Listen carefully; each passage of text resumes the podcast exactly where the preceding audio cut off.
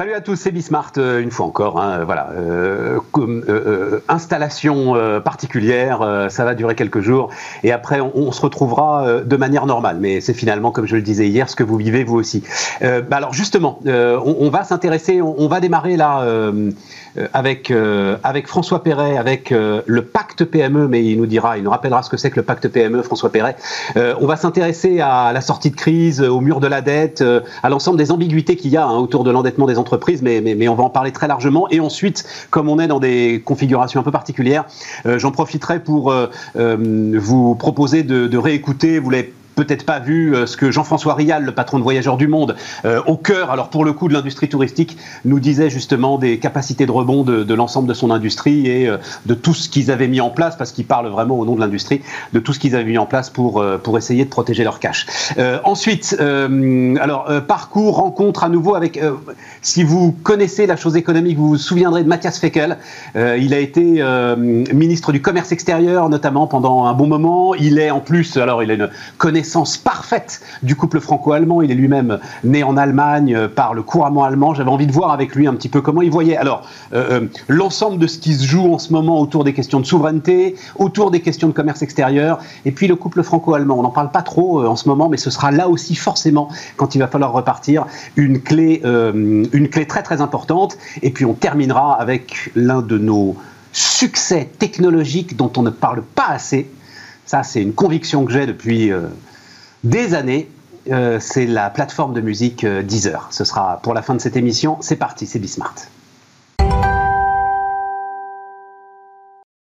On démarre donc tout de suite avec François Perret. Bonjour François, euh, directeur général du pacte PME. Euh, tu peux nous rappeler ce qu'est le pacte PME, François, rapidement, et puis ensuite on parlera de la dette, justement. Oui, avec plaisir. Bah, euh, pacte PME, particulièrement utile par les temps qui courent, puisque c'est une organisation qui est là pour rapprocher les grandes entreprises et les PME, autant dire affirmer et réaffirmer la solidarité en temps de crise comme en temps de croissance.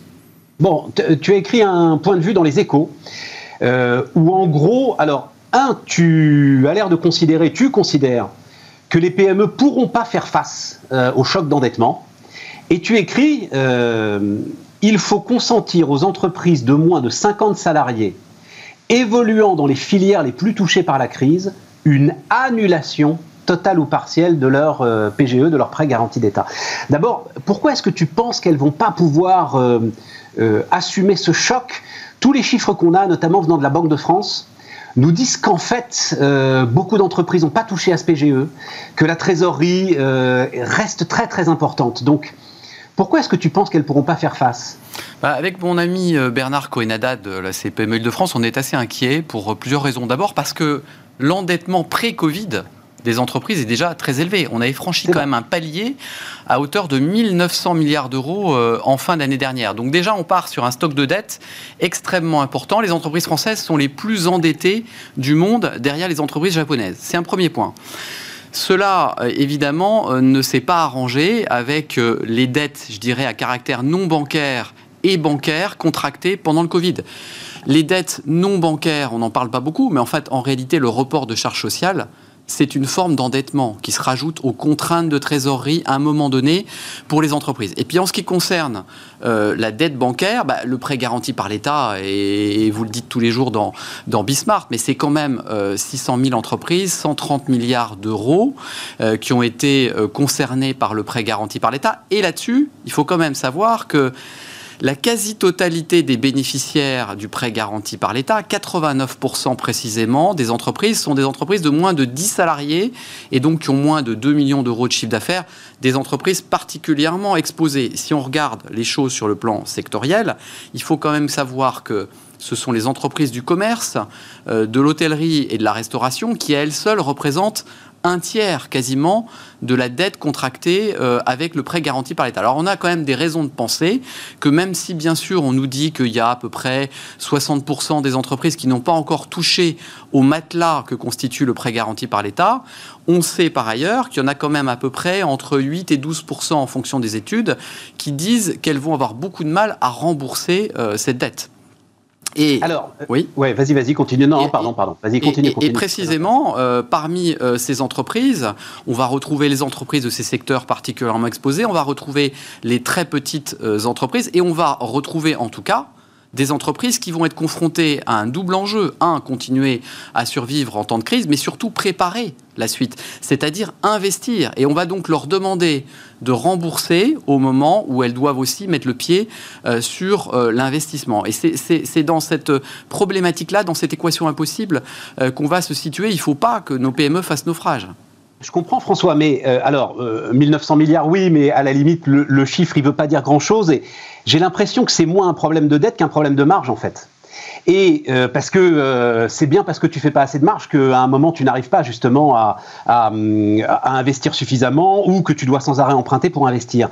Est-ce que, et on ira après sur ce qu'on appelle en économie l'aléa moral, est-ce que en disant bon bah ok euh, on tire un trait sur tout ça, finalement on ne perd pas l'occasion de s'attaquer au vrai problème qui est de redonner de la marge à ces entreprises pour qu'elles puissent alors rembourser normalement l'ensemble de leurs échéances?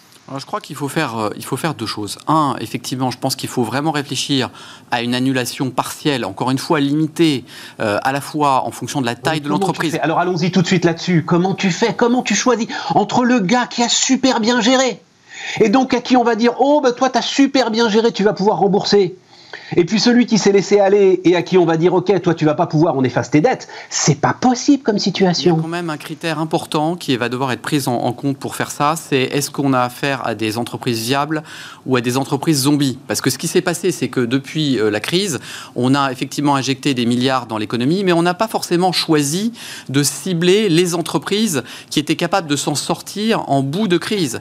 Et donc je pense que si effectivement on va vers cette logique d'annulation au moins partielle de la dette, il faut le faire uniquement aux entreprises qui ont une capacité de rebond. Et ça, déjà, ça va nous, ça va nous sortir pas mal d'entreprises qui ne sont pas concernées. Ça, ça veut dire, François, que tu les mets entre les mains des banques. Seules les banques seront capables de te dire, et encore, si l'entreprise est zombie ou pas. Oui, alors en, réalité, on voit que beaucoup, beaucoup de gens s'intéressent à la question des entreprises zombies versus entre, entreprises viables. Le Conseil national de la productivité a aussi euh, publié sa préoccupation sur ce sujet-là. La Banque centrale européenne a publié un papier passionnant sur ce sujet, hein, parce qu'elle euh, sait bien que c'est l'ensemble de sa liquidité aussi hein, qui nourrit Absolument, absolument. Alors il ne faut, il faut, pas, il faut pas éluder la question des, marges, hein, bien évidemment, puisque les marges euh, se sont par ailleurs affaiblies, et que, en fait, le vrai sujet, le nœud, le nœud de ce qu'on est en train d'évoquer, c'est le sujet de l'investissement. C'est-à-dire que globalement, euh, la crise, évidemment, devait créer un, effondrement de l'investissement qui n'a pas eu lieu, puisque globalement, l'investissement, il a diminué d'environ 9%, c'est-à-dire qu'il a diminué à peu près au même rythme que le PIB l'an dernier. Mais il va falloir maintenant retrouver une trajectoire d'investissement très très forte. Et là, là, il y a un chiffre à retenir, c'est que euh, en temps normal, si on veut vraiment investir au niveau des PME et relancer la transition numérique, la transition écologique, il faut mettre à peu près 100 milliards d'euros sur la table euh, chaque année au niveau des, PME. Donc on voit bien que ça va être très compliqué de trouver ces 100 milliards. Alors il y a une partie du chemin qui va être fait, je pense, euh, grâce aux prêts participatifs. Hein, globalement, les prêts participatifs, euh, la nouvelle mesure qui a été annoncée par le gouvernement, on a eu du mal à se mettre d'accord avec l'Union européenne, ça va être à peu près entre 15 et, 20 milliards qui vont être consentis, qui vont renforcer euh, les fonds propres des entreprises. François, tu le sais très bien, ceux qui vont prendre ces prêts participatifs et donc qui vont accepter finalement euh, une entrée d'un tiers à leur capital, c'est ceux en fait qui vont bien.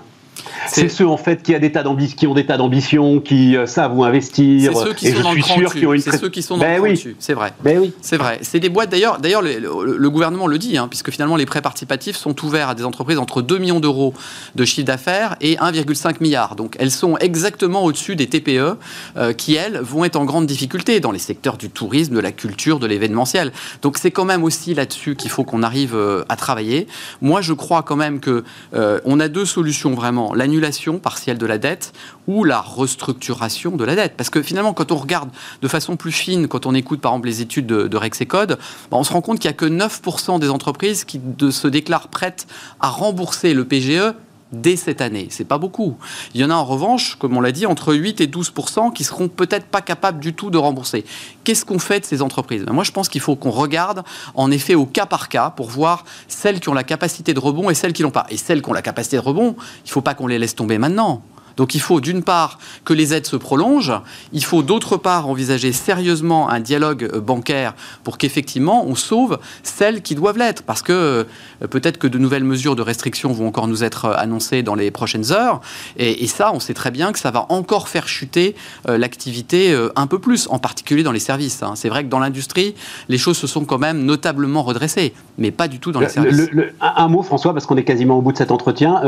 J'imagine que tu as discuté de ça avec les banques. Euh, qu'est-ce qu'elles en pensent d'une annulation possible du PGE Parce que ça va être compliqué à gérer dans leur bilan. Même si c'est garanti à 90% par l'État, ça va être compliqué à gérer dans leur bilan. C'est vrai que les banques ne voient pas arriver euh, le mur de la dette. En revanche, elles reconnaissent quand même qu'il va y avoir un mur des faillites. Bon. Et quand on écoute les prévisions de l'RRMS, c'est quand même 50 000 faillites euh, cette année. Là, on n'en a eu que 32 000 euh, l'an dernier. C'est quand même 130 000 emplois euh, qui sont menacés. Alors évidemment, les banques, elles n'ont pas trop envie de parler de ça. elles se sentent assez mal à l'aise sur le sujet et elles nous renvoient justement au fait que les prêts participatifs et l'ensemble des instruments de renforcement en fonds propres et les, les, endettements qui ont déjà été contractés sont suffisants. Bon, la réalité, à mon avis, sera autre et je crois qu'il faut se battre effectivement pour sauver la vie des entreprises de moins de 50 dans les secteurs les plus touchés par la crise. Merci François. Donc François Perret, hein, le, directeur général de Pacte PME. Bah, alors euh, pour vraiment aller euh, dans la foulée de ce qu'on est en train de se dire, euh, écoutez le témoignage, mais vraiment passionnant, mais vraiment passionnant depuis le début de cette crise d'ailleurs, de Jean-François Rial, le patron de Voyageurs du Monde. On est vraiment au cœur du secteur qui est aujourd'hui le plus exposé à ce qui est en train de se passer avec l'hôtellerie, avec la restauration. Sans doute l'un aussi de ceux qui va subir les plus fortes transformations. Donc voilà ce qu'il nous disait. C'était il y a un mois à peine sur Bismart. On repart avec euh, Jean-François Riel qui est avec nous, le PDG de Voyageurs du Monde. Salut euh, Jean-François. Bonjour Stéphane. Euh, on s'était parlé avant les vacances, je crois, hein, avant les vacances, où j'avais appris, Jean-François, je le dis. Alors d'ailleurs, allez voir, l'émission elle est toujours disponible, hein, Smart Stratégie. pendant une demi-heure, tu nous avais détaillé ta stratégie et en gros, tu m'avais dit, Jean-François, nous, a priori, on a deux ans devant nous. À l'époque, on était à zéro, hein, c'est-à-dire euh, c'était la levée du premier confinement, etc. Ça. Tu disais, j'ai deux ans devant moi. C'est ça. Euh, donc, euh, moi, je voulais savoir où t'en étais. C'est-à-dire, d'abord, est-ce que on arrive dans les interstices que laisse la législation, les fermetures des frontières ici ou là? Est-ce qu'on arrive encore à faire un petit peu de voyage? Et sinon, comment est-ce qu'on occupe ce temps À ce moment-là, je pense que ni toi ni moi, on pensait qu'on en serait encore là en février, enfin mars maintenant, là, voilà. Euh, donc voilà, je vais prendre de tes nouvelles. Euh, je dirais qu'on n'a pas changé sur le timing. On tient toujours à peu près, euh, par rapport à mars dernier, à peu près deux ans, hein, sans toucher au PGE. Je précise bien. Hein parce qu'on tient beaucoup plus longtemps si on utilise notre PGE. On a 50 millions d'euros de PGE. Bah ça, c'est le fruit de 25 ans de bénéfices et pas de dettes. Pas faire de LBO, pas faire des montages compliqués, tout ça. Donc ça donne du confort. Et, le fruit aussi, quand même, de tous les dispositifs d'aide qui font que Bien sûr. sont au chômage partiel. Énorme, voilà. énorme, énorme dispositif euh, d'aide euh, du gouvernement, bien sûr, sur le chômage partiel en particulier. Maintenant, l'activité, euh, elle était remontée à 30% en décembre, janvier. Et là, malgré tous les interstices que vous avez évoqués, elle est repassée à 5%, c'est-à-dire à peu près à zéro. C'est-à-dire qu'on est reparti à zéro. Parce que on peut voyager en France et en Europe, mais en France et en Europe, en gros, on a le Covid partout. C'est du, du semi-confinement ou du confinement de fait partout, donc c'est quand même pas très génial de voyager. Et puis après, à l'étranger, on nous a fortement interdit de le faire. Donc nous, évidemment, on respecte la règle. Même si effectivement vous pouvez tout à fait passer par une capitale européenne et aller n'importe où dans le monde parce que le truc est absurde, mais globalement nos clients le font pas. Et puis nous, on l'encourage pas. Donc, euh, Parce que j'ai vu, tu as, fait une, série de tweets euh, justement contre la, fermeture, des frontières. Je suis pas contre la fermeture des frontières. Je suis contre la fermeture des frontières qui est idiote. C'est-à-dire que si vous fermez les frontières, Soit vous, soit vous appliquez toute la même politique sanitaire en Europe et vous fermez toutes les frontières européennes, soit vous fermez la France, très bien. Mais dans ce cas-là, ce qu'il faut fermer en priorité, c'est les frontières terrestres européennes, parce que c'est là où vous avez les flux et c'est là où vous avez les contaminations. Parce que sur les frontières internationales, c'est le seul endroit où vous pouvez contrôler 100% des entrées par un test PCR à l'embarquement et un test antigénique rapide à l'arrivée. Donc on est dans un truc qui est absurde. Et d'ailleurs, en fait, et d'ailleurs, mais Jean-François, l'histoire, les, pauvres gars qui sont au Costa Rica, là. Oui, oui. En fait, parce que quand j'ai lu ton truc, j'ai dit, il a raison. Oui. Et puis est arrivé l'histoire du Costa Rica, j'ai compris. Exact. C'est-à-dire que là, en fait, le gouvernement français, à un moment, ils vont être obligés d'aller les chercher, les gars. C'est-à-dire, c'est-à-dire, tu te retrouves, si tu fermes pas en fait ces frontières extérieures, tu vas te retrouver avec une centaine de groupes comme ça partout dans le monde, dont tu es responsable in fine, tu peux pas t'en sortir. À la fin, ça te retombe et, tu, et oui, mais, faire des mais, opérations mais, mais, mais je, je suis pas d'accord avec toi parce que de toute façon, euh, ça existe en Europe et tu les fais bien revenir. Mais oui, mais en Europe, et c'est par ailleurs, de les faire et revenir, par ailleurs, non, non, non, Stéphane, c'est pas vrai parce que quand tu es quelqu'un qui est positif à l'étranger, eh bien, il reste à l'étranger pendant huit jours, pendant dix jours, le temps de devenir négatif et, après il rentre. Oui, mais tu donc c'est un dans problème. des conditions européennes. Moi, j'entendais ces gens-là. En fait, le pire, c'était Je pas qu'ils comprends restent bien. euh, bloqués au Costa Rica, c'est qu'à un moment, euh, je, je comprends ils ce que deviennent des parias, quoi. Je, comprends ce que tu dis, sauf que c'est pas parce que tu as fermé les frontières qu'on est contre ce problème. Si tu avais laissé les frontières ouvertes, tu aurais eu le même problème parce qu'ils auraient pas eu le droit d'embarquer. fois 100. Non, je crois pas. Je crois pas. Parce que la preuve, on en a eu plein en janvier, février, en décembre. On a eu plein de gens qui ont voyagé, ils n'ont pas eu ce problème parce que Ouais. la probabilité, quand tu pars voyager, déjà, tu es négatif. Après, il faut que tu prennes le virus sur que tu le place. chopes là-bas, ouais, voilà, c'est ça. Et il y en a pas beaucoup. Ça- nous, ça nous est pas arrivé. Ça peut arriver. Je ne dis pas que ça Ouais, peut pas arriver. Mais je crois que cette mesure de, de fermeture de frontières est une mesure qui sanitairement n'est pas efficace. Ça aurait En tout cas, été j'en suis convaincu. enfin, tu le dis toi-même, ça aurait été anecdotique de toute façon, parce qu'il y a. Oui, Voilà. oui, je reconnais. On. On n'arrive pas là à se projeter Bien dans un projet de voyage. On n'y bien arrive sûr, pas. On n'y arrive bien pas. sûr. Et Dieu sait qu'on en a marre. Hein, euh, Bien sûr, bien qu'on sûr. aimerait bien. hein. Euh, mais mais euh, on n'y arrive pas. C'est clair. Comment t'organises tout ça? C'est-à-dire, alors, Alors. est-ce que j'ai entendu deux trois fois la phrase qui me plaisait énormément Euh, Je crois que le premier à l'avoir prononcé, c'était euh, Laurent Vimon, le patron de Century 21 pendant le premier confinement. Euh, les bateaux sont taqués à cause de la tempête. Je répare les filets de pêche. C'est-à-dire, en fait, je me projette sur le futur et, et, et, et ça me donne du temps. Et Dieu sait que t'en as Hmm. pour améliorer mon offre. Alors honnêtement, chez nous, non. Chez nous, non, parce que d'abord, je pense que tous les agrégats post-Covid, tout ce qu'il faut faire post-Covid, on l'avait déjà. Ouais. Donc déjà, on a moins besoin. Par contre, Donc c'est quoi? C'est le voyage individuel? bah, le voyage individuel, un voyage plus, plus écolo, plus respectueux de la planète, moins tourisme de masse. Je veux dire, tout ce qui fait, tout ce qui fait d'ailleurs plus ou moins juste, hein, toutes les informations négatives qui sont assimilées au Covid. Plus ou moins juste, c'est même pas le problème, c'est que c'est perçu comme ça. Donc un voyage plus respectueux de la planète et des hommes. Bon, et nous là-dessus, on est très fort, naturellement. Bon, donc on n'a pas tellement besoin d'évoluer là-dessus. On est très très très costaud. Par contre, moi, je suis suroccupé parce que je suis en première ligne pour ma profession. Donc, moi, je suis sur, sur, suroccupé. J'ai jamais autant travaillé de ma vie parce que je, dis, je discute avec Jean-Baptiste Lemoyne, avec Bruno Le Maire, des aides gouvernementales, comment ça marche. D'ailleurs, ce qu'ils font, c'est vachement bien. ça m'intéresse. Ah oui, oui. C'est très intéressant d'ailleurs, parce que ce qu'ils font, c'est très bien. Globalement, ils nous aident. Là où ça ne va pas, c'est que paradoxalement, ils n'en tirent pas complètement le bénéfice politique. Pourquoi? Parce que c'est toujours au dernier moment. Ça manque de lisibilité. Si tu veux, euh, nous on est en activité complètement arrêtée. Nous dire qu'on aura le chômage partiel jusqu'à fin juin, c'est pas compliqué. Quitte à y mettre des garde-fous, style baisse de 90% de l'activité. Mais c'est pas ça qu'ils font. C'est que pour des raisons de machinerie gouvernementale un peu complexes, chaque mois ils nous redonnent un mois. Et donc on a la double peine pour moi de, manque de lisibilité. On n'a pas la lisibilité sur l'activité et on n'a pas la lisibilité sur les coûts. Et par exemple, Stéphane, l'aide qu'il nous propose de 70% des, de, de prise en charge des 70% des charges fixes, parce qu'on a un secteur ultra sinistré, c'est vachement bien. Ça veut dire qu'on a 30% de reste à charge. Et du- 70% des Voilà. charges fixes Ouais, sur, présent- sur présentation de ton bilan de l'année voilà, précédente. Voilà, voilà.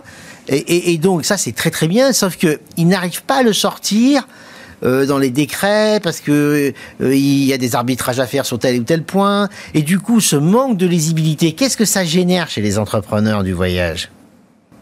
Le truc qu'ils ne veulent pas, ils licencient. Tu Parce que, comprends parce que les gars sont dans le stress en permanence. mais oui, mais bien sûr, on sait bien ce que c'est quand on Ah, a la une entreprise. vache, ah, et donc, si tu veux, moi, ce que je n'arrête pas de leur dire, ce que vous faites, c'est vachement bien, franchement. Et puis le moine nous défend à fond, Bruno Le Maire nous a toujours aidés.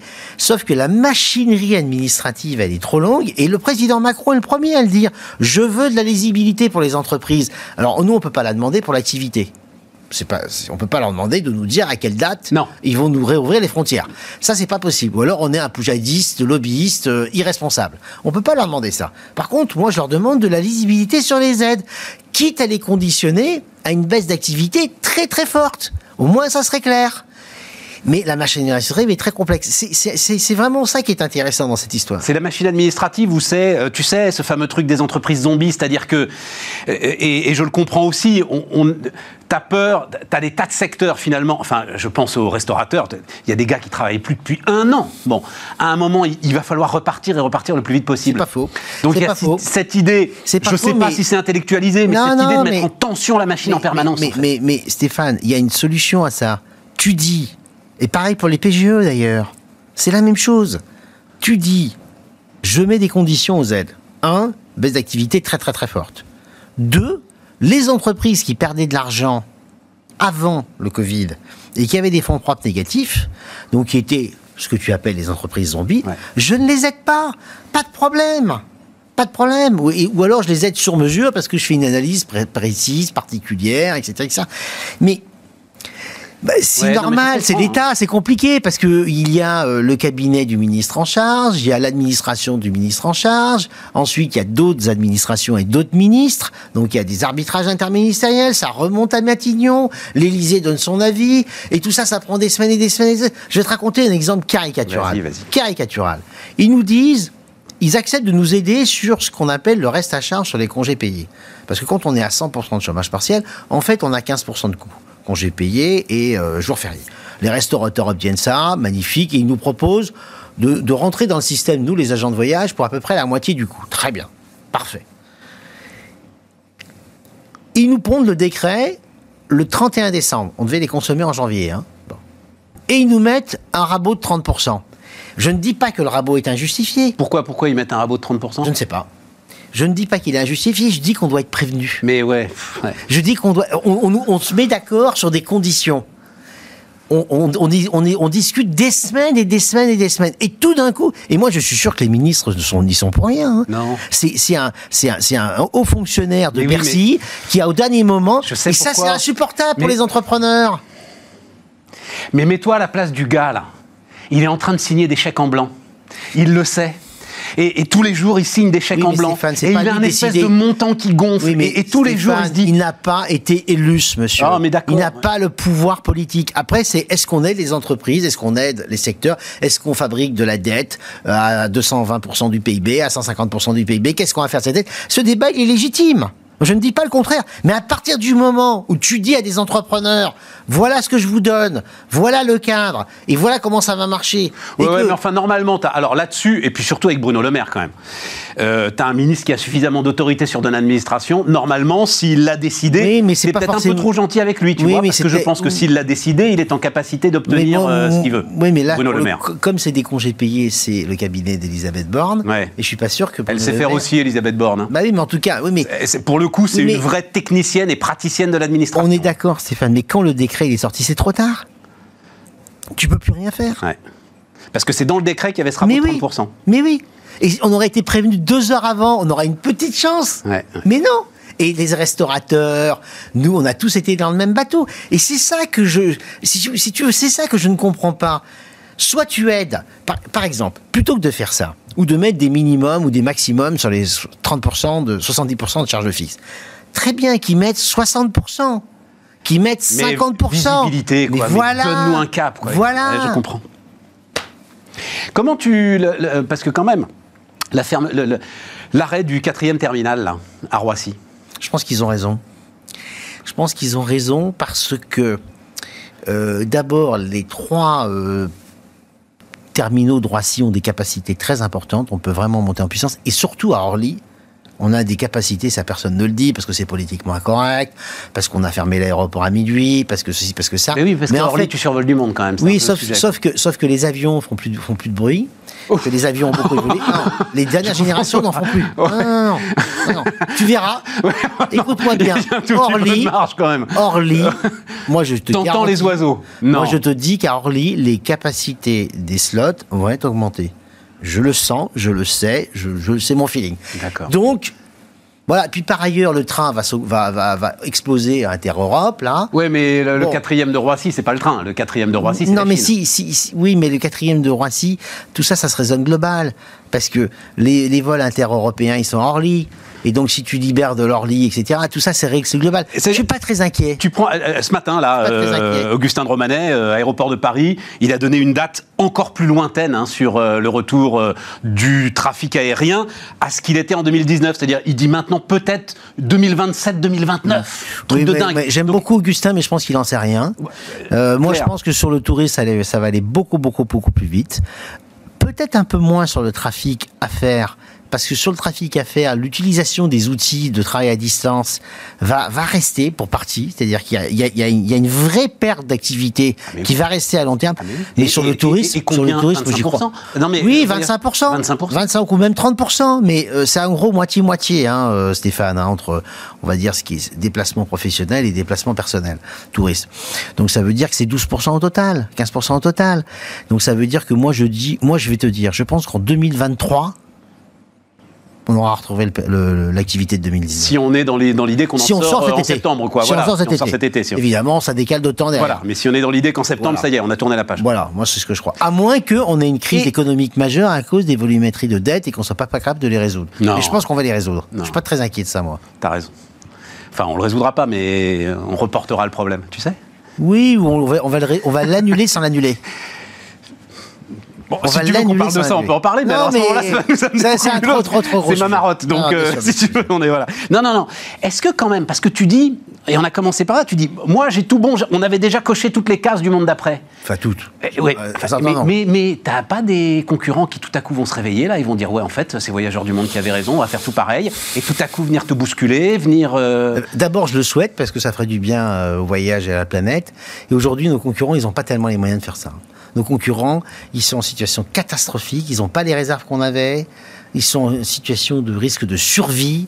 Les plus grands voyagistes au monde qui sont allemands, il y en a déjà un qui a sauté. Je pense que le deuxième, il en est pas très loin. c'est TUI celui qui a sauté. Non, c'est Thomas Cook qui a sauté. Thomas Cook qui a sauté et TUI qui est. TUI, TUI, on en est au volume d'aide. On a, on a un volume d'aide de- du gouvernement fédéral allemand qui dépasse celui que la France fait auprès d'Air France. Hein. La vache. Ah oui, oui, oui. On en, est, on en est à 7, 8, 10 milliards. hein. Donc si tu veux... Ben oui, parce que c'est un modèle qui a tout intégré. Avion, hôtel, réceptif, agence de voyage. Dis donc, etc. à un moment, tu vas pas aller à Bruxelles en disant, dites donc, là, parce que euh, ça fait beau. Non, c'est pas. Non, non, c'est pas mon truc parce que je pense qu'on est très peu concurrents euh, et que surtout euh, leur modèle est inadapté au voyage de demain. C'est- un modèle euh, du tourisme de masse où on en- il faut avoir conscience qu'on que TUI envoie plus d'Allemands en Espagne qu'il y a de Français qui voyagent dans le monde entier. Mais Ah. ça veut dire que sur 25 ans, là, dans ton modèle de voyage, tu as construit, tu as l'impression, toi, des barrières à l'entrée considérables dans les relations que tu as pu fort, nouer localement, etc. Oui, voilà, c'est. Très forte. Très forte dans le système de distribution. On est 100% en distribution directe. Dans la valeur ajoutée en termes de niveau de service qui va très, très, très, très loin. C'est-à-dire qu'on nous présente comme un voyagiste haut de gamme, mais en fait, on est un voyagiste très haut de gamme en service. Les prestations, ça peut être du low cost comme euh, de la première classe. Mais dans le service, c'est du soft, c'est compliqué. il faut des années de savoir-faire humain pour pouvoir construire ça. Plus de la distribution directe. C'est-à-dire qu'aujourd'hui, on a 150 000 clients dans le monde. 100% sont nos clients directs. C'est-à-dire qu'on ne passe pas par le moindre distributeur. Ouais, c'est- Donc on a un profiling hyper pointu. Tu voyages avec nous, on sait exactement ce que tu aimes, ce que tu n'aimes pas, où est-ce que tu où est-ce que tu veux aller, qu'est-ce que tu veux faire. Et chaque voyage est un voyage particulier, y compris sur un même itinéraire dans les mêmes hôtels. Tu vas faire le même voyage que moi, mais en fait, tu vas pas du tout faire le même voyage parce que dans ton contenu de voyage, je vais mettre des choses qui correspondent à ce que tu es. Voilà. Donc, tu vas gagner des parts de marché quand ça va repartir. Et puis C'est par ta ailleurs, conviction, voilà, en fait. voilà, c'est ce que je crois. Et puis par ailleurs, on est très engagé sur les aspects sociaux, écologiques, environnementaux. On, plante, on plante 3 millions d'arbres par an. On a des, on a des programmes qui sont incontestables d'absorption de carbone, euh, que même les écologistes les plus ayatollesques disent qu'ils sont valables. Parce que l'avion, le problème, il est très simple. Hein, c'est que soit tu fais comme les écologistes ayatollesques, tu le supprimes, soit tu absorbes le carbone que tu émets le temps de ta transition, parce qu'on ne peut pas faire sa transition dans les 15 ans qui viennent. Sauf que tout le monde veut compenser en ce moment. euh, Ça s'appelle la compensation. tout le monde veut compenser. Oui, mais euh, Stéphane, Total veut compenser. oui, mais tu euh, peux compenser. Là où ça ne va pas, moi je suis. Alors, tu ne peux pas compenser des activités qui sont transformables. Ça, c'est absurde. Parce que là, c'est- Oui, je comprends. Voilà. Par contre, des activités qui doivent se transformer, mais qui ne peuvent pas se transformer à court terme, comme l'avion, elles ont le droit de compenser. Je comprends. Mais à condition que la compensation soit additionnelle C'est-à-dire que tu garantis que ce que tu fais. Quand moi je vois des entreprises qui compensent en finançant des centrales euh, éoliennes en Inde, c'est absurde puisque ces centrales éoliennes doivent être faites dans le cadre de la transition énergétique d'ici 2050. Donc en fait, oui, mais ça t'apporte les capitaux pour les faire. Oui, c'est pas absurde du tout. Oui, mais ça accélère un peu le truc. Mais c'est pas parfait. Moi, je fais un truc qui est Power Purchase Agreement. Moi, je fais quelque chose qui est 100% additionnel. Voilà. Et donc, je suis ayatollahesque dans l'ayatollah. Voilà. Et puis, par ailleurs, bien sûr, on espère qu'on aura un avion électrique ou un avion hydrogène, mais pour les courts courriers, hein, en long courrier, ça marche pas. Euh, ça marche pas. Et puis, euh, la solution pour le long courrier, c'est probablement euh, les carburants les carburants verts de seconde génération à ceux qui n'utilisent pas du oui, mais ça, c'est dans, 10 ans, ça. Oui, oui, dans 15 ans. Voilà, comme tu dis, il y a une grosse transition. Voilà. J'ai une dernière question. L'ensemble de tes salariés, l'ensemble qui. Enfin, la vie au chômage. C'est très difficile. Ça, le vrai sujet. Ça, c'est le vrai sujet. Alors, vas-y, vas-y. C'est le vrai sujet. Alors, nous, d'abord, il y en a quand même un certain nombre qui travaillent, on va dire 20-25% euh, à peu près, qui travaillent à tour de rôle, etc. Puis il y a tous ceux qui travaillent pas, ou travaillent très peu. Eh bien, euh, on, leur parle. On leur parle. Euh, on les. D'abord, moi, je leur fais un, moi-même personnellement tous les mois tous nos salariés il y a je fais un petit un petit un petit, zoom ou un team etc où je leur dis tout situation financière, euh, négociation gouvernementale, comment je vois l'épidémie, comment je vois, etc., etc. Je leur dis tout, et puis après, ils ont le droit de me poser toutes les questions qu'ils veulent sans que j'ai été informé avant. Donc, transparence totale, une fois par mois, comme ça. Donc, on a gardé un lien très fort. Et puis, par ailleurs, mes directeurs, mes managers leur parlent par petits groupes, etc. Donc, on a, on a bien réussi à animer l'entreprise, malgré le fait qu'on travaille à distance à 100%, nous, depuis 15 mars. Hein. on n'a pas remis les pieds au bureau. Hein. Mais il y en a pas mal. Et tu crois pas que tu vas perdre des talents? Bien sûr. Bien sûr que je vais en perdre. Je vais en perdre, euh, mais je vais pas en perdre beaucoup parce que, à moins que ça dure trop longtemps. C'est-à-dire que si ça dure encore deux ans, bon. Ah non. Mais si ça dure, euh, ce que je crois. Encore trois, quatre mois, quoi. Jusqu'à cet été. Euh, parce qu'après, moi, je pense que les vaccins et la gestion des variants par les vaccins va, va prendre le dessus. Plus le fait que les personnes à risque seront toutes vaccinées, donc on aura moins de morts, donc on aura moins peur. Bon, moi, je pense qu'on va redémarrer à peu près euh, cet été et à partir du mois de septembre, quoi. Ben, on se reparlera d'ici là. Ben oui, bien sûr. Jean-François Rial, le patron de Voyageurs du Monde, était notre invité sur Bismart.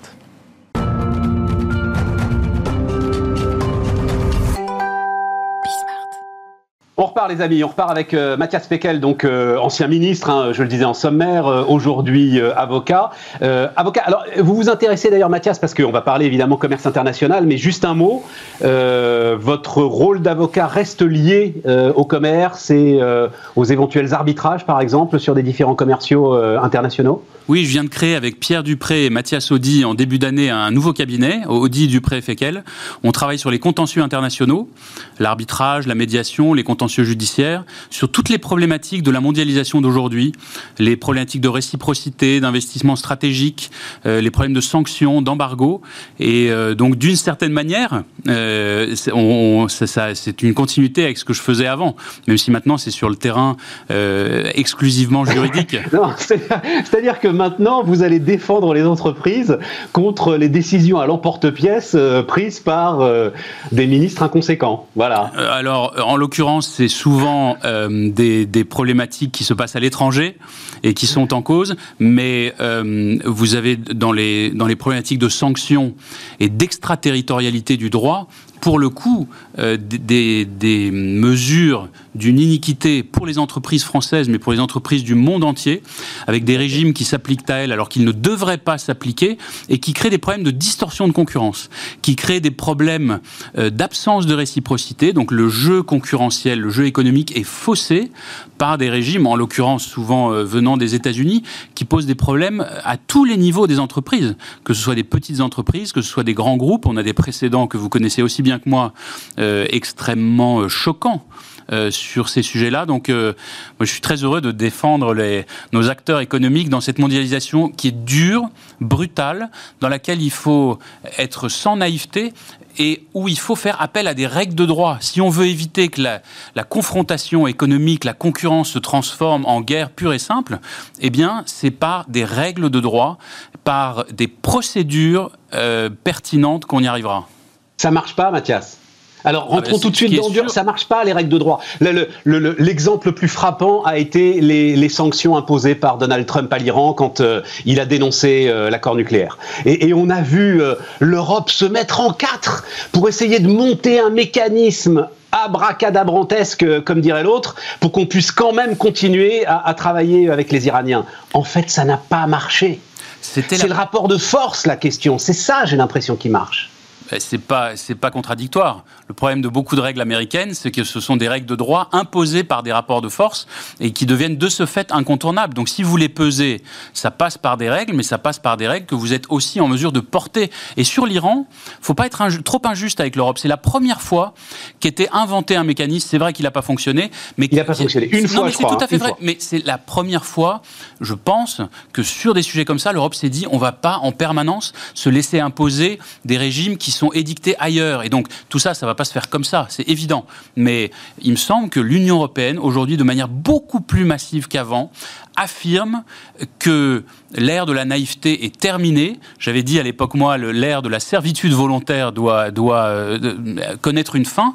Donc c'est une affirmation. Nous sommes le premier ensemble économique au monde. Et donc, lorsque l'Europe souhaite peser, si elle construit les bons processus, si elle sait au bon moment euh, s'imposer dans les négociations, ça fonctionne. En tout cas, ça fonctionne plus que si un État le fait seul dans son coin. C'est la seule possibilité. Mais il est vrai que les règles internationales, ça prend du temps et ça demande un volontarisme public, national et européen extrêmement important.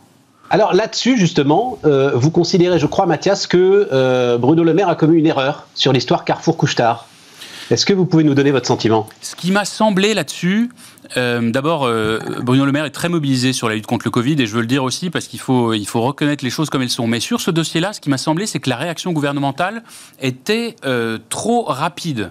C'est-à-dire que vous aviez une offre qui semble amicale, qui semble être assortie de projets d'investissement très importants pour développer le réseau, pour aller sur de la digitalisation, de la transformation, bref, continuer à préparer le réseau pour l'avenir, et que avant même de vraiment regarder le dossier, il y a eu une sorte de veto en disant nos intérêts stratégiques sont en jeu et donc il ne faut pas y aller. Je pense que c'est problématique parce que d'abord il faut analyser les choses. Ensuite, on ne peut pas au même moment se réjouir euh, du rachat de Bombardier euh, par une grande entreprise française et dire il est absolument inconcevable que des investisseurs étrangers viennent regarder des choses qui chez nous fonctionnent. Ce qui est légitime en revanche, c'est que la puissance publique pose des critères disent nous, nous sommes attentifs à, la pérennité, au maillage territorial, euh, à, l'emploi, euh, à, la qualité des produits. Tout ça, c'est pas du tout illégitime. Il hein, ne faut, pas être caricatural. Mais dans, l'idée de dire euh, a priori ce, ce, projet d'investissement nous semble devoir être rejeté, je pense que c'est allé un peu vite et un peu loin. Alors, c'est là où moi j'ai envie de vous entendre et j'ai envie d'entendre votre expérience. En fait, c'est toujours le même problème c'est qu'il y a une gestion, on le voit là par exemple avec euh, euh, la faillite euh, sans doute programmée d'ores et déjà d'un important aciériste anglo-indien qui va là encore causer des problèmes à tout un tas de petits sites qu'il avait repris et dont on a longtemps parlé, qui font la chronique économique et politique de l'industrie malheureusement régulièrement. Et j'ai l'impression que cette gestion politique des dossiers économiques, en fait, elle est impossible. Parce qu'il y a trop d'agendas, il, il y a trop d'éléments contradictoires euh, qui pèsent sur les épaules des ministres et ils peuvent pas en fait parler avec franchise. Comment est-ce que vous voyez les choses, Mathias? Non, Moi, je ne fais pas de procès de, en manque de franchise. Je pense qu'il y a une volonté de défendre l'intérêt général. C'est-à-dire qu'on a l'impression que Bruno Le Maire, il peut pas dire bon, écoutez, on va regarder les choses ensemble tranquillement parce qu'il sait très bien que Carrefour, ça va provoquer un incendie politique. Voilà.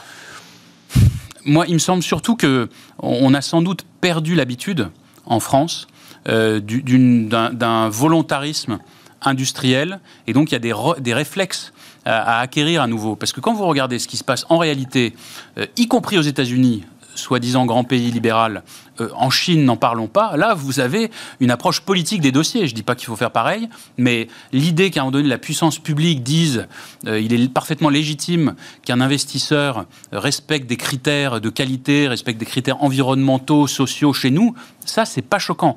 Mais euh, encore faut-il le faire en, adéquation avec la réalité de l'entreprise, avec la réalité de l'offre. Et donc, le, problème, souvent, c'est l'emballement médiatique qui peut faire qu'à un moment donné, on n'est plus du tout sur le fond du dossier, mais on est sur autre chose. Et c'est ça qui est difficile. Mais c'est ce qui rend très compliqué l'exercice du, pouvoir politique en général. Ça vaut sur l'économie, ça vaut pour beaucoup d'autres dossiers où tout d'un coup, vous êtes plus sur le réel, vous êtes sur la gestion d'un flot d'injonctions, d'un flot de, de, mots qui n'ont plus aucun rapport avec la réalité.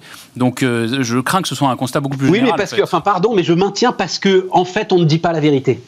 Parce qu'en fait, enfin, j'ai l'impression, vraiment, je vous, parle à cœur ouvert, j'ai l'impression qu'on infantilise, on infantilise le débat systématiquement. Et justement, on refuse de dire aux gens, euh, c'est ce qui se passe sur ces ensembles de petits outils industriels où on dit, ah non, non, mon Dieu, faut pas que ça ferme, faut pas que ça ferme. Si, à un moment, c'est plus possible, voilà.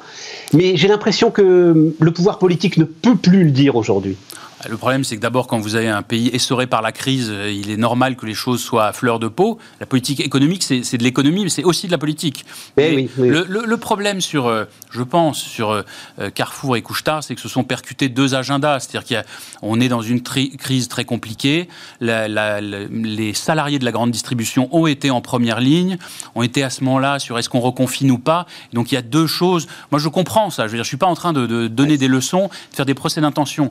Il n'empêche que là où il faut faire très attention, c'est que si demain, vous avez un concurrent européen qui voulait racheter un grand réseau de distribution français, vous auriez toujours les problématiques, euh, les outils d'intervention du décret Montebourg, du code monétaire et financier, mais vous auriez aussi les grands principes du droit européen, la liberté d'investissement, de circulation, etc. Et là, il peut être beaucoup plus difficile de réagir. Vous avez des concurrents européens qui sont déjà présents euh, sur le marché français, et là, je peux vous dire qu'en termes d'emploi, qu'en termes éventuels de, de reconfiguration des réseaux de distribution, de fermeture, etc., les choses seraient beaucoup plus drastiques. Donc il faut aussi penser au temps d'après.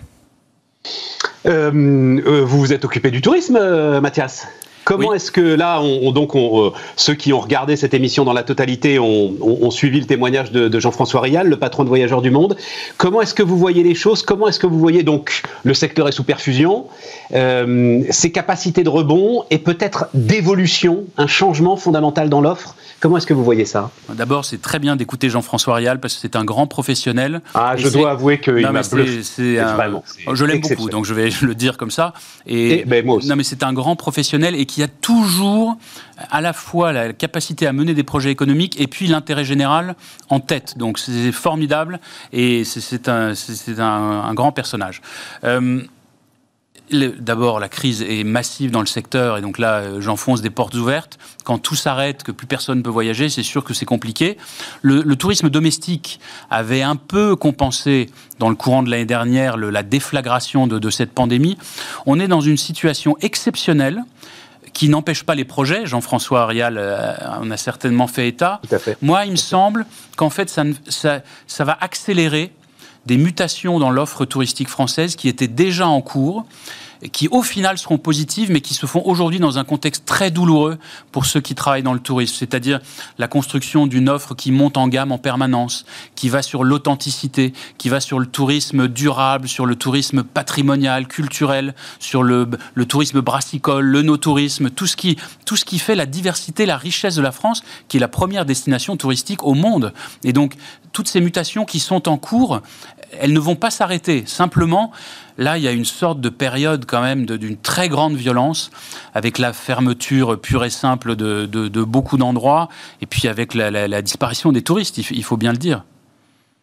Euh, alors, euh, j'avais aussi envie qu'on parle ensemble du fait de. Vous êtes né en Allemagne, hein, euh, Mathias, du couple franco-allemand dont on parle plus du tout, mais on n'aura pas le temps, enfin, on n'aura pas assez de temps. Donc, je vous réinviterai avec grand plaisir, et puis on reparlera de ça et on parlera de, l'Europe. Revenons sur le, le commerce international. Est-ce que là, on a l'impression, l'impression qu'avec Biden, il y a peut-être un nouveau ton euh, on a vu donc la suspension des, sanctions qui touchaient pour l'instant le seul différent Airbus-Boeing. Est-ce que vous croyez qu'il peut y avoir là-dessus une sorte d'assouplissement Pour préciser ma question, euh, il est très agressif toujours avec la Chine, moins avec l'Europe, comme si on avait une nouvelle alliance à jouer ensemble là. Comment est-ce que vous voyez les choses? Il y, a, de l'assouplissement aussi un peu sur les vins, les spiritueux, qui étaient aussi très, très impactés. C'est ça, c'est dans le cadre d'Airbus Absolument, absolument. Et donc il y a une, il y a une, une baisse de tension la question, à mon avis, vous parliez de changement de ton. C'est est-ce que le changement de ton se traduit par un changement de fond? Et au-delà du jeu de mots un peu facile, non, il est très bien. On, sait très bien que les, les États-Unis poursuivent leurs intérêts avec persévérance, avec beaucoup d'agressivité. Euh, moi, j'étais au commerce extérieur lorsque c'était encore l'administration d'avant Trump, c'est-à-dire l'administration Obama qui était là. Les choses étaient euh, toujours très courtoises et, toujours très respectueuses euh, sur la forme, mais elles étaient déjà dures sur le fond. Et un certain nombre de sanctions les plus dures qui ont été prises contre des entreprises européennes, notamment dans le secteur financier, n'étaient pas sous l'administration Trump. Donc il ne s'agit pas de dire que Trump n'a pas brutalisé les choses, n'a pas tendu les relations internationales à l'extrême, évidemment. Mais ce qui est très important, c'est que hum, si on veut un nouveau partenariat, il faut être un partenaire qui est en mesure de parler d'égal à égal. C'est ça l'enjeu. Évidemment qu'on veut un partenariat avec les États-Unis, qui sont le plus ancien allié de la France. Mais pour faire cela, il faut que euh, notre pays, et en particulier l'Union européenne, se hisse au bon niveau. Moi, j'ai le sentiment que c'est en cours et que la, Commission euh, européenne est, plutôt sur cette ligne-là, c'est-à-dire de construire un agenda dans lequel les intérêts européens sont clairement identifiés, qui n'est plus sur l'idée de dire nous, on va respecter toutes les règles de droit international, même si on se fait euh, marcher dessus, mais on va exiger de la réciprocité. On veut remettre le droit international à l'honneur, mais on souhaite que ça se fasse euh, avec tous les partenaires autour de la table. Et donc c'est ça le grand, le grand défi, c'est que l'Europe amène finalement le président américain euh, non pas seulement à exercer un leadership plus bienveillant avec les autres, mais au contraire à devoir tenir compte de nos exigences, de nos intérêts et de nos valeurs. Je pense que c'est dans les, dans les mois qui viennent en réalité, dans les contacts qui seront pris, dans la qualité des échanges qui auront lieu, que se joueront les, les, années à venir. Et c'est bah, l'Europe qui, a la, qui a la clé en réalité. Bon, et, donc ce qui nous permettra de revenir, ça fera une très bonne occasion de se reparler, et ça nous permettra de revenir sur le couple franco-allemand qui restera sans doute un des moteurs très très importants de notre capacité de rebond. Merci beaucoup euh, Mathias Feckel, et puis, et puis donc euh, à bientôt sur, euh, sur Bismart. À bientôt. Et on repart, les amis, on repart avec euh, Louis-Alexis Gemini, donc le directeur général de Deezer pour la France. Euh, Louis-Alexis, je le disais tout à l'heure, et tu le sais parce qu'il y a un moment qu'on se parle, et puis euh, moi je parlais aux dirigeants de Deezer, t'étais même pas né. ah, ça c'est fait. Je trouve, je, je trouve qu'on ne parle pas assez de Deezer. C'est-à-dire, la France ne, ne célèbre pas assez, ce qui est quand même une de ses rares réussites en termes de plateforme à l'échelle internationale. Voilà, c'est dit.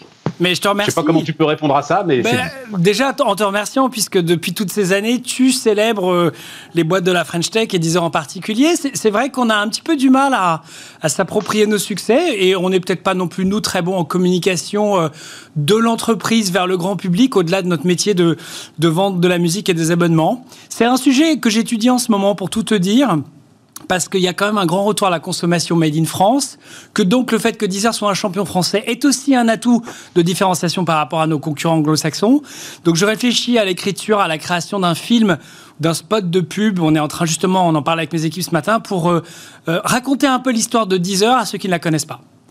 Mais bien sûr, alors après, on va pas en parler là, euh, ça nous amènera au moment où, parce qu'il faut que vous sachiez, hein, mesdames, messieurs, Deezer et Spotify démarrent exactement au même moment. Spotify démarre même un tout petit peu après.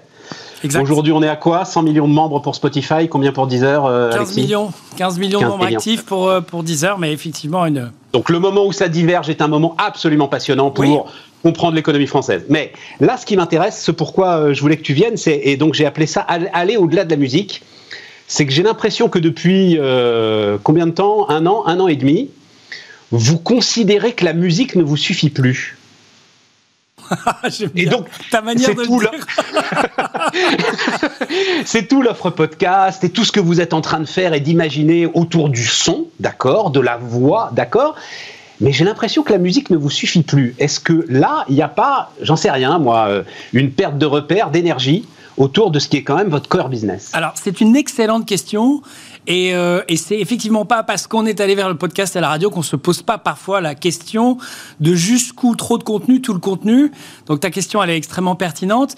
Euh, le point de départ de la réflexion de Deezer il y a 5 ans, puisqu'on s'est lancé dans le podcast il y a 5 ans, on avait racheté une plateforme d'agrégation qui s'appelle Stitcher, qui est une boîte américaine qu'on a revendue depuis, qui a été elle-même après euh, un grand succès aux US. Notre question, c'était qu'on a une offre de musique extrêmement riche, mais qui est aussi très proche de concurrents qui euh, ne vendent pas d'abonnement, mais qui ont une offre purement gratuite, en l'occurrence YouTube. Et euh, la problématique de gens comme nous, c'est de se demander jusqu'où, pour élargir la taille du marché, croître en termes de vente d'abonnements, on ne doit pas augmenter notre différenciation par rapport à notre concurrent numéro un, qui offre quasiment le même contenu que nous, voire même plus, mais gratuitement. Et c'est une des distorsions du marché du streaming de la musique, qui n'existe absolument pas dans le streaming de la vidéo. C'est que imaginez Netflix avec toutes ses séries et une plateforme à côté qui euh, est les mêmes séries, mais qui les offre gratuitement. Eh bien, nous, ce qu'on vit chez Deezer, chez Spotify, chez Apple Music. C'est que notre principale concurrence, ce, ce n'est pas nous, les uns entre les autres, c'est YouTube qui offre de la musique à la demande avec de la publicité. Et donc, on a cherché Ah, à Louis créer... Alexis, il se trouve que, euh, enfin, euh, gratuitement, euh, la pub, elle est bien présente quand même. Oui, enfin, tu la skip au bout de 4 secondes. Elle n'est pas si euh, difficile à vivre que ça pour les clients. Et 70% aujourd'hui encore de la musique écoutée dans le monde, c'est sur YouTube. C'est pas sur nos plateformes qui, elles, pourtant, sont des plateformes qui rémunèrent Mais 10 vous avez une offre musique. gratuite, vous aussi. Vous avez une offre gratuite, Tout aussi à fait, tout à fait, sur laquelle on a installé nos podcasts aussi. Mais en tout cas, pour répondre à ta question de manière simple, on a cherché à se différencier de nos concurrents gratuits, numéro un. Numéro deux, oui, on s'est posé la question de devenir un peu le hub de l'entertainment audio. C'est un choix qu'on a fait. D'où les podcasts, d'où les radios en direct, euh, qui sont aussi nos partenaires. Et, euh, et ça fait partie d'une réflexion éditoriale. Maintenant, est-ce qu'on perd un petit peu de vue l'importance de la musique? Euh, C'est une grosse question. On en débat tous les jours en interne. Mais la réponse est plutôt non, parce que pour simplifier, 90% de l'écoute sur Deezer, ça reste la musique. 10% c'est les podcasts et les radios. C'est une très belle offre de complément, mais le cœur de notre proposition reste musical. Ce sont les mêmes publics? Ce sont, alors, par nature, s'ils sont sur la plateforme, ce sont les mêmes publics. C'est-à-dire qu'en gros, ceux qui écoutent des podcasts écoutent aussi de la musique. Mais euh, on peut considérer que ceux qui sont plutôt des, des utilisateurs de podcasts sont un peu plus âgés que la moyenne d'âge de nos, de nos abonnés. C'est un public plus, un petit peu plus âgé, 35 plus, CSP moyen, CSP plus. Euh, donc il y a une petite tendance à, à être dans un secteur de, de nos clients, qui sont d'ailleurs les bons clients, puisqu'ils payent et ils payent régulièrement le service tous les mois. Donc on essaie de les choyer en leur amenant une expérience où, tous leurs besoins audio sont satisfaits en un seul et même endroit. Parce qu'avant, il faut se rappeler, il fallait aller sur iTunes, il fallait aller sur euh, c'est- c'est- voilà, on essaie de proposer un service intégré. et on arrive à avoir la même expertise parce que, enfin, euh, là encore, je vais, je vais, euh, je vais vous tresser des louanges, mais je ne sais pas si on ne dit pas comme ça. Enfin bref, peu importe. Euh, je vais dire du bien. Voilà, faisons les choses simples. Le- le- L'une des grandes forces et d'une des grandes richesses de, de Deezer, et on va aller justement sur la profusion de l'offre aujourd'hui, c'est justement ce choix éditorial. C'est cette idée de me faire découvrir des choses qui sont parfaitement en adéquation avec ce que j'ai envie d'entendre. On, on- arrive à avoir la même expertise justement? On, on se disperse pas un peu? Ah non, sur le podcast, on arrive à avoir la même expertise. On arrive vraiment à recommander des podcasts euh, qui sont équivalents à ceux que nos clients écoutent déjà. Et puis, avec cet enjeu permanent de pas les enfermer dans ce qu'ils connaissent déjà, mais leur faire découvrir des choses nouvelles. Oui, ça, ça se fait grâce à la metadata, c'est-à-dire que toute l'information qu'on reçoit de nos partenaires, y compris les radios qui nous livrent leurs euh, leurs podcasts en replay, l'enjeu, c'est que ces fichiers numériques soient associés aux bons mots-clés pour que nos algorithmes de recommandation puissent faire le travail intelligemment. Et quand c'est pas le cas, bah, on a des équipes et des logiciels et une technologie autour de l'intelligence artificielle qui requalifie les contenus pour les amener à la bonne personne au bon moment. Une fois que j'ai dit ça, on a 50 personnes sur 550, c'est-à-dire quand même 10% de la de, l'équipe de Deezer qui fait de la curation éditoriale à la main, de, manière totalement humaine. Nos playlists et nos podcasts, après, sont triés et rangés dans des thématiques qui, elles, sont pas algorithmiques, elles sont faites par des, des, soit des, des curateurs de podcasts, euh, des éditeurs, on appelle ça, nous, dans notre jargon. Donc on a des gens dont c'est le métier. Ouais, non, mais c'est absolument passionnant. Donc il y, a, euh, enfin en termes d'investissement techno, c'est quoi? Enfin c'est, ça s'achète sur étagère pour le dire, ou euh, ce sont vraiment des éléments que vous designez en interne Stéphane, je vais te donner un exemple. Dans, une radio comme Énergie ou, ou Europe 1, dans des domaines un petit peu différents, ou Europe 2 ou Skyrock, il y a deux, trois personnes qui s'occupent de toute la programmation musicale de l'antenne. Ok? Euh, et c'est pas euh, leur faire une injure que de dire que chez Deezer, il y a 50 personnes qui font la programmation de à peu près 25 antennes, puisqu'on a 25 pays, on est très actifs, on a les droits dans 180 pays. Mais donc, on a vraiment une, une équipe de spécialistes de la sélection musicale, et ces gens-là ont des oreilles, un cœur qui bat, c'est pas des ordinateurs, et c'est là où on fait la différence avec notamment nos amis euh, anglo-saxons, parce que eux, ils sont exclusivement sur l'algo. Alors ça, c'est un truc que tu dis, je t'ai déjà entendu le dire, anglo-saxon. Ils sont suédois, hein, Spotify. Non, Ils je, parlais de, je, parlais de, YouTube et de Google. ah, d'accord. non, non, non, non, suédois, je... Parce que tu as une tendance à dire qu'on Non, non, mais... Vous vous rendez compte, on a que des... Non, non, Spotify, ils sont suédois, même ils sont, nous, ils sont cotés à New York. mais... alors, attends, parce que euh, euh, dans, justement, alors... Euh, les radios d'avant, on va dire, ok, il y avait quatre programmateurs. Mais aujourd'hui, t'es 50 gars là. J'ai lu ce chiffre vertigineux. C'est 60 000 titres par jour qui sont édités. Et, la comparaison que je lisais, c'était une année de production dans les années 90 qui est publié chaque jour sur les plateformes Deezer, Spotify, etc. Euh, Louis Alexis. C'est ça, c'est, ça il te semble cohérent le, alors chiffre Oui, alors le chiffre est un peu gros là, mais on est plutôt à 100 000 références par semaine euh, en ce qui nous concerne. Mais voilà, en tout cas, ce sont des volumes colossaux. Tu as tout à fait raison de, le souligner, et c'est pas des volumes qu'on peut traiter à la main. Euh, ça, c'est certain. Pour autant, dans ces 100 000 fichiers, sincèrement, il y en a 0,1% qui valent le coup d'être publiés, d'être rassemblés et recommandés à nos clients. Il faut aussi rester calme. Donc, euh, et c'est ça notre boulot, c'est de, savoir sortir le 0,1% de la crème de la crème. Et, en même temps, c'est quand même offrir la possibilité à n'importe qui, et euh, enfin, euh, pardon de, de, le dire comme ça, à tous ceux qui ont la volonté de le faire, voilà, je vais le dire comme ça, de se faire éditer, de faire éditer leur musique d'enregistrer leur musique, de faire éditer leur musique et de diffuser leur musique. C'est un moment incroyable qu'on vit quand même, Alexis. Eh, c'est un moment d'autant plus incroyable que je vais te, je vais te donner un scoop pour, pour ton émission. Je fais partie de ces jeunes gens qui rêvent depuis toujours de sortir leur musique, d'être des artistes accomplis, d'être diffusés sur les réseaux. Et je suis en train de vivre mon rêve grâce à Deezer et, ah aussi, et aussi, à mes concurrents. Puisque tu vas fausser les algorithmes, toi. Tu vas non, retrouver, je vais te retrouver dans ma playlist. Et, j'en parle ici, mais j'en parle même pas avec mes équipes parce qu'il est hors de question qu'elles qu'elle favorisent ma musique. Mais ce week-end, je vais sortir un hommage au Daft Punk. Figure-toi que ça fait 26 ans que je travaille dans l'industrie de la musique et du divertissement en France, que j'ai accompagné les Daft sur M6 à la grande époque avec tous leurs clips, leurs, leurs événements incroyables, et que là ils viennent de se séparer. Eh bien, moi, je fais de la musique électronique dans, dans, ma, dans ma chambre depuis à peu près 20 ans. Et ben là, je vais sortir sur toutes les plateformes un, hommage au Daft Punk. Donc, c'est effectivement, même quand on est un vieux rabougri de 50 ans, une occasion unique de pouvoir vivre son rêve d'être un artiste. Après, euh, seul le talent nous départagera. Et tu imagines que parmi 100 000 références par semaine, toutes les musiques ne sont pas bonnes. Mais c'est là où on a des gens avec des oreilles pour, euh, pour en faire la sélection un dernier mot, euh, quelques secondes. Alors c'est pas déjà fini, j'espère. Ton extension internationale, et eh, si, et si, malheureusement. Euh, ton extension internationale, le Brésil, le Paris là de 10 heures, c'est le Brésil? C'est le Brésil, c'est l'Allemagne, c'est le Mexique, c'est le Moyen-Orient. Je viens de résumer les principaux paris de 10 heures à l'international.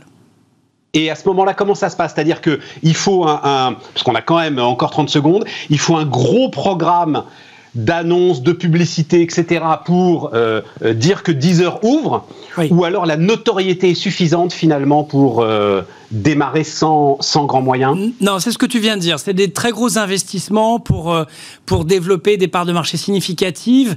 le Brésil, ça fait 7-8 ans qu'on y est, l'Allemagne 10 ans, donc ce sont de longues histoires. C'est là où une French Tech comme la nôtre a besoin d'actionnaires qui nous suivent, parce que pour pour investir dans ces pays, il faut, faut des moyens conséquents et, et, ça ne peut pas se faire simplement sur notre bonne mine et notre notoriété en France. On doit construire dans chaque pays une notoriété locale avec des équipes locales. On a 25 personnes à, à Berlin pour l'Allemagne, on en a 35 à Dubaï pour le Moyen-Orient. C'est des investissements humains et marketing. Merci Louis Alexis. Et puis donc euh, à bientôt pour ce film qui euh, défendra la plateforme de la French Tech. Les amis, on se retrouve lundi. Demain, Aurélie Planex et nous on se retrouve lundi.